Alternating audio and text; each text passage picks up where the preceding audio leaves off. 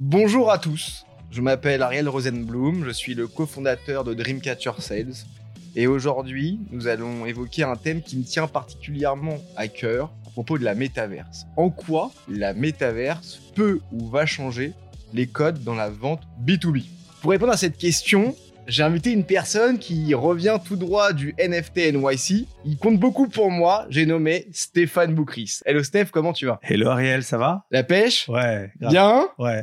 Au Je suis super content d'être là. Merci beaucoup pour l'invitation. C'était cool New York C'était incroyable. Franchement, c'était fou. Bon, top. Je t'invite pour cette toute première en podcast filmé. D'accord? Grosse pression, attention. Oh, Attention. En plus, on est chez le psy avec ses fauteuils, c'est magnifique. T'inquiète Grosse pas, révélation à venir. Attention. Tout va bien se passer. Steph, en deux mots, est-ce que tu peux te présenter et présenter Excelsior, s'il te plaît? Bien sûr, moi j'ai monté pas mal de boîtes. Aujourd'hui, je suis président d'Excelsior, qui est une très belle boîte de services du numérique fondée en 2019.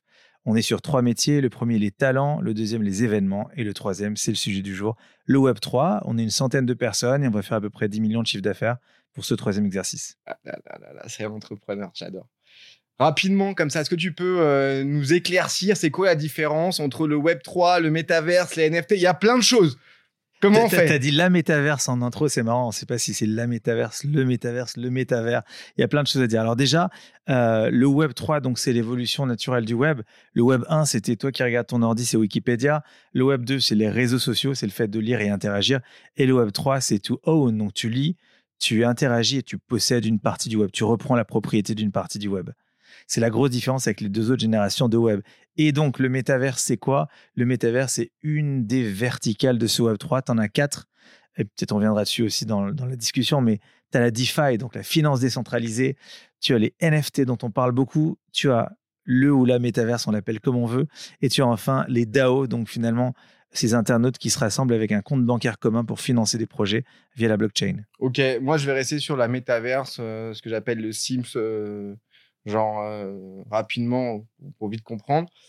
Je vois énormément de grosses boîtes, euh, surtout en B2C d'ailleurs, et beaucoup dans le retail, qui euh, achètent justement des terrains dans le ou la métaverse, peu importe. Donc principalement sur la partie B2C.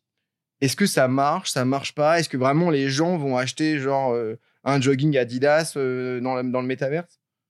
Alors, on est super tôt encore dans le process du, métaverse, mais il y a quelques infos qui sont intéressantes. Déjà, moi, ce que je dis souvent, c'est est-ce que c'est obligatoire d'avoir un site internet? Pas forcément. Est-ce que c'est obligatoire d'être sur les réseaux sociaux? Pas forcément, mais c'est quand même mieux.